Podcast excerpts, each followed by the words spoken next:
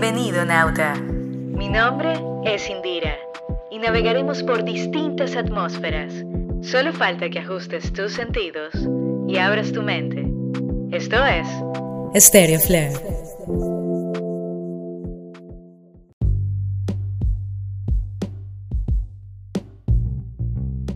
La libertad, según el diccionario de Oxford, es la facultad y derecho de las personas para elegir de manera responsable su propia forma de actuar dentro de una sociedad.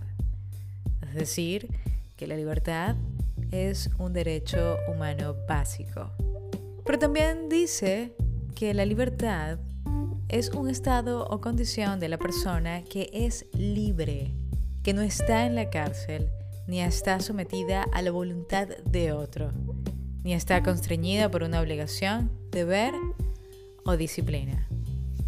Pero según el glosario de filosofía, la libertad es la capacidad de obrar sin impedimentos de autodeterminarse, lo que supone la posibilidad de elegir tanto los fines como los medios que se consideren adecuados para alcanzar dichos fines como por ejemplo querer comprarte una casa o construirla, o querer comprar un auto.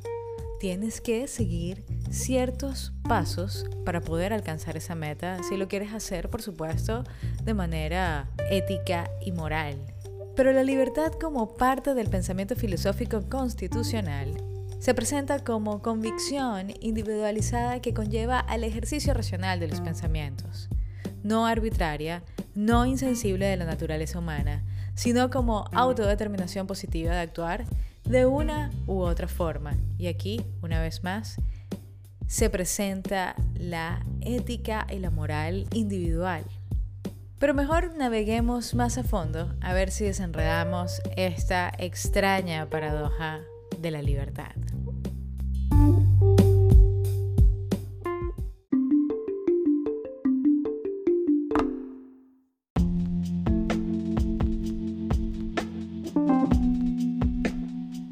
Que pensaron los filósofos respecto a ser libres. Para Sócrates, la verdadera libertad es algo que también debe ser buscado en el interior del alma.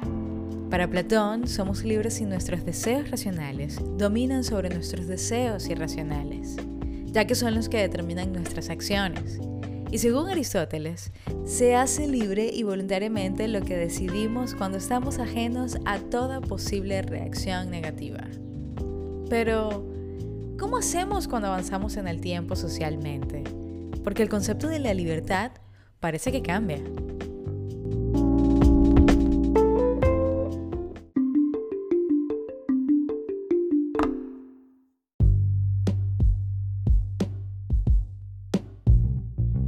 ¿Realmente somos libres?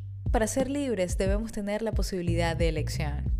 De esta manera podríamos acercarnos poco a poco al autodescubrimiento de lo que queremos vivir. De allí parte el saber lo que queremos y cuándo lo queremos. De este modo podríamos encontrar una mejor autodeterminación respecto a las elecciones que nos tocan cuando queremos lograr un fin individual. Por ejemplo, cambiar de empleo, comprar un auto nuevo o viajar a algún destino en específico. Pero es irónico porque una vez que elegimos, nos volvemos de alguna manera esclavos de esa meta. Pero entonces la libertad común no existe, ya que estamos ligados a un bienestar social común. Entonces es por eso que existen las leyes, la moral y la ética. Por eso somos lentos como humanidad, porque tardamos mucho en ponernos de acuerdo en aprobar o no una ley, ya que son muchos los pensamientos opuestos a los principios morales de cada individuo. Somos libres, sí, de forma individual. Pero cuando somos más de dos, perdemos la libertad como individuos. Al tratarse de un grupo de ciudadanos, debemos elegir sabiamente para el bien de todos.